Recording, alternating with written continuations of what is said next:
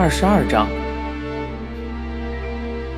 如果只热衷于自己的事情，就会感到被追赶着跑，总是跌倒，感觉时间停止了。如果只看见自己，只看见自己身体内的钟表，就如同世界的时间停止不动一样。可是，猛然停下脚步，看看周围，这样的空当，即便拥有一瞬间，你甚至也能察觉到时间的流逝和动感。当关注的对象不是自己的时候，时间就会匆匆流逝。时间确实就像日历一样，一页页的翻过。这个时候，就会发现，一切都来不及了。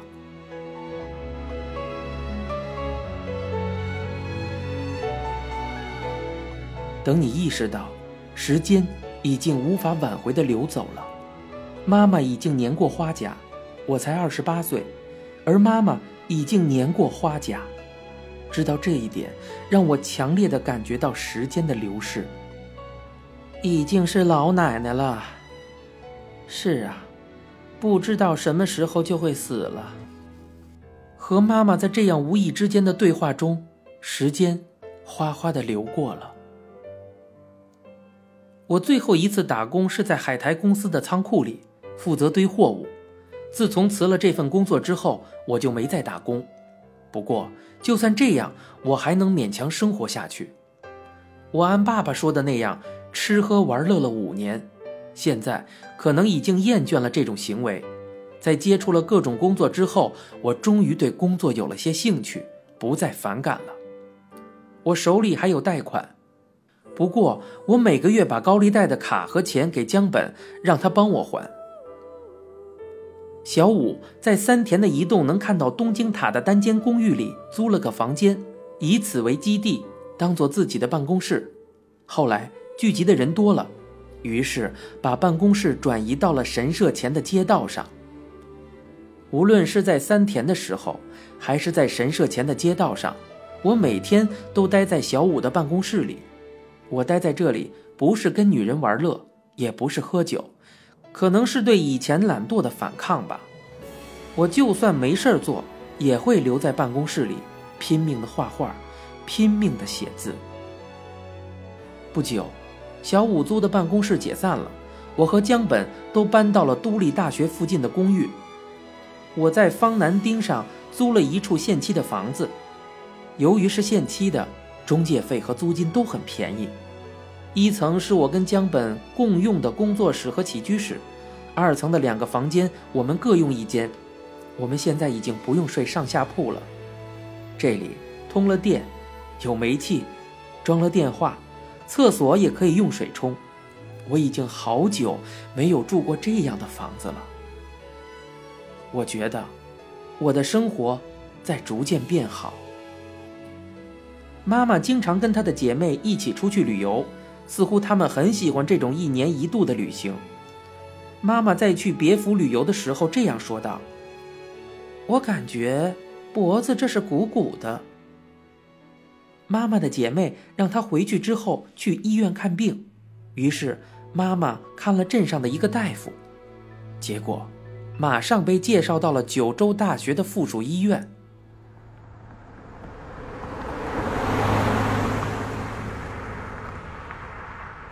妈妈住进九州大学的医院后，过了一段时间，她打了一个电话给我。妈妈用极其平常的语气说道：“喂，我得了癌症。”我问道：“什么地方有问题啊？”妈妈说：“是甲状腺癌。”那能治好吗？你不用担心，好像说不会有生命危险的。我又问道：“要做手术吗？”妈妈说：“要做，好像甲状腺的声带上都长了癌细胞。不过做手术的时候只割甲状腺，不切声带，因为切了声带就没有办法说话了呀。”听到妈妈说的这个消息，我一下子觉得胸口好堵，好像心脏都被人揉碎了。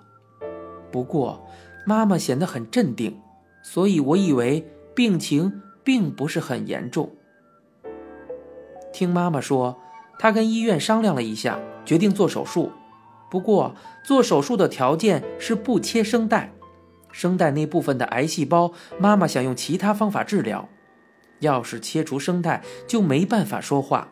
可是如果要保留声带上的癌细胞，那这个病就不能被治愈。两项选择下，妈妈坚持要保留声带。我觉得，妈妈做这个选择也很容易理解。以前一直正常的说话、正常的笑、正常的唱歌的人，现在一下子被人说以后不能发出声音了，当然不能轻易的接受了。妈妈住进了九大的医院，准备做手术。不过，她倒是更担心同时在若松住院的京一舅舅。妈妈说：“上了年纪之后，大家都要生病，真不好呀。”妈妈通过手术摘除了整个甲状腺，声带上的癌细胞则留到手术以后用碘疗法治疗。妈妈做完手术后，我马上回到福冈，赶到九大的附属医院。进了妈妈的病房后，我看到她正坐在床上。而阿布姨妈还有花骨牌大学的朋友早苗阿姨等人坐在床边，我问道：“没事吧？”妈妈说：“嗯，没事儿，不用担心。”我问道：“不是没全治好吗？”妈妈回应道：“以后会比较麻烦，不过不用做手术了。做手术真是讨厌啊。”我给妈妈买了她托我买的戴耳机的小型收音机，并且教了她怎么样用。早苗阿姨笑着对我说道：“小坚，听到你妈得了癌症的时候，吓了一跳吧？”我回应道：“嗯，不过妈妈没有生命危险，还好了。你妈妈命大着呢，一点小毛病是死不了的，你呀就放心吧。”妈妈和早苗阿姨对望了一眼，都笑了。我亲眼看到妈妈这种情况，总算放下心来。这时，阿布姨妈把我叫到病房外，在走廊的角落里小声的对我说道：“小坚，其实你妈妈还不知道，你京一舅舅已经去世了。”啊？怎么会这样？就在你妈妈做手术的前一天，也就是一月三十日，在医院里去世的。当时你妈妈要做手术了，而且身体也虚弱，我想等她身体好一点的时候再告诉她，所以一直都瞒着她。小金，你也不要告诉你妈呀。京一舅舅是个很有男人气概的人，他在若松开了个公司，兢兢业业的操守着。舅舅梳着一个大背头，戴着一副带颜色的眼镜叫我妈妈的时候还老喊姐姐姐姐，就像个小孩子似的。妈妈经常提到舅舅们的事儿，说道：“京一和申一上高中的时候，他们呐竟然带着铁链去学校打架呢。”京一舅舅有两个女儿，京子和小百合，他们跟我年龄差不多大。在表兄妹中，跟我关系是最好的。小的时候，我们两家离得很近，一到夏天，我们三个人就会做一个塑料游泳池，在里面泡水。长大以后，我每次回福冈的时候，除了见以前的朋友，还会去找京子玩，一起聊天。去东京之后，当了 OL 的小百合还给我介绍了下北泽的房子，我们做了邻居。他不仅帮我付喝酒的钱。连我朋友那份都会一起付。我自己没有兄弟姐妹，不过我觉得如果有，也应该就是这个样子吧。我一直把京子和小百合当做我的亲妹妹看待。京子的结婚典礼上，京一舅舅作为新娘的父亲，撑着油纸伞缓缓地出场。京一舅舅这个人本来就比较容易落泪，那天他捂着眼睛。不停地掉着眼泪，仍然慢慢腾腾地走着。看到这个样子，我也忍不住哭了起来。京一舅舅也患了癌症，到最后，癌细胞扩散到了身体的各个部位，都不好说是哪个部位的癌了。据说，京一舅舅患了腹膜癌，腹腔里积了很多的水，腹部膨胀的像一只青蛙，里面竟然积了有三升的水，还并发了肝硬化。舅舅是在无尽的痛苦中去世的。姨妈们哭着说：“都不忍心看到病痛做斗争的精一舅舅。”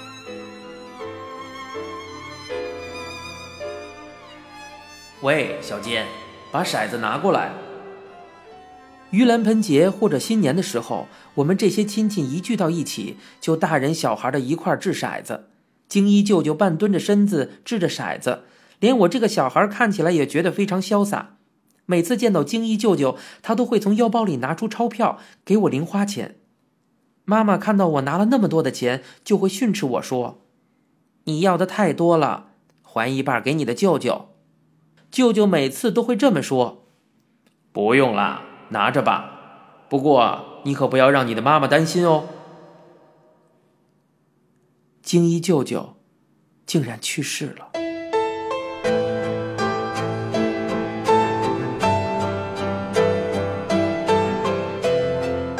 摘除了甲状腺的妈妈以后必须一直吃激素，因为摘除了甲状腺，没办法自己分泌激素了。在开始点疗法之前的这段准备时间里，不能服用激素制剂。可是妈妈说不吃激素身体就特别没劲儿，而且大夫禁止她吃海带、海苔、凉粉等海藻类的食物，所有以“海”字开头的菜都不能吃。开始点疗法之后，由于进行放射治疗，妈妈要在隔离的病房里待上三周，不能出来。我六岁的时候患了赤痢，被送进了隔离病房楼。当时妈妈自己没被传染，却也跟我一起住了进去。二十多年之后，妈妈这次要进行放射治疗了，却只有一个人被隔离在病房里。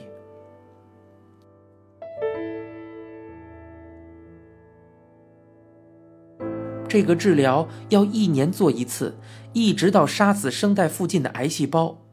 大夫说，这种疗法很适合妈妈的体质。我知道放疗很痛苦，可是如果能治好的话，我只能让妈妈多忍受一下。第一次点疗终于结束了，妈妈总算恢复了一点健康。上了年纪之后，就不能指望治好病，而是要学会跟病魔一起生存。可是想到妈妈体内还带着癌细胞，我就心痛、焦急、懊恼。亲人去世了，母亲也病倒了。虽然这种事儿在任何人身上都会发生，可是如果不是到了这一步，没有人会有切身的感受。我现在不能只考虑自己了。虽说遇到什么样的情况都算正常，可是实实在在的感受到这一切的时候，我还是觉得很压抑、很沉重。我并没有失去什么，却有这种感觉。没有人要求我做什么，我却像被戴上了脚铐。对妈妈的担心，必须解决这种现实情况的焦虑，使我在夹缝中深深的困惑。苦苦的思索，刚解决了三餐，就面临了另一个问题，而且这次问题比以往任何一次都要艰巨、困难，不是比以往任何一次都要痛苦。阿布姨妈给我打来电话，这样说道：“小金。”我们想在你妈妈去世之前去一趟夏威夷，你也一起去吧。怎么着，都想在死之前去一趟夏威夷呀？妈妈好像也特别想去。恢复了健康的妈妈和姨妈们，把癌症转化成了一种动力。我从未想到，我的第一次海外旅行竟然是跟妈妈和姨妈们一起四晚六天的夏威夷之行。夏威夷很好玩吗？其实。这个时候已经不是好不好玩的问题了，因为他们打出了带去黄泉的礼物这个杀手锏，我怎么能拒绝呢？我急急忙忙的跑去办了护照，妈妈跟姨妈们他们一起去了趟政府部门，已经领到了护照。虽然她们姐妹几个在国内旅游了好多次，不过海外旅游还是第一次。几个姨妈老在嘴上挂着说：“这是第一次，也是最后一次啊。”最大的野迪姨妈，第二的惠美子姨妈，妈妈下面的阿布姨妈。还有惠美子姨妈的丈夫本田姨父，以及他们的孩子修。修也是我们的表兄，比我大很多。我们也没怎么一块玩过。据说这次夏威夷之行是做导游的修安排的，他也顺便当了我们的导游。如果不是这样，估计我们连国都出不了啊。反正怎么着也得去一趟，而且去的人中大多数都是老年人，所以。这次夏威夷之行安排了昂贵豪华的行程。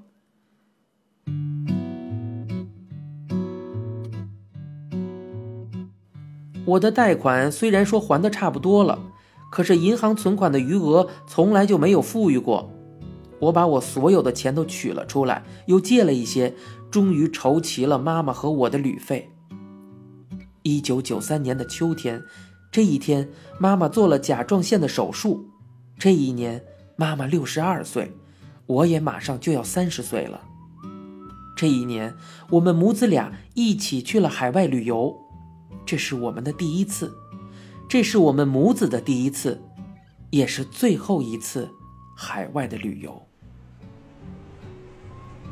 您现在收听到的是由一辆松树播讲的《东京塔》。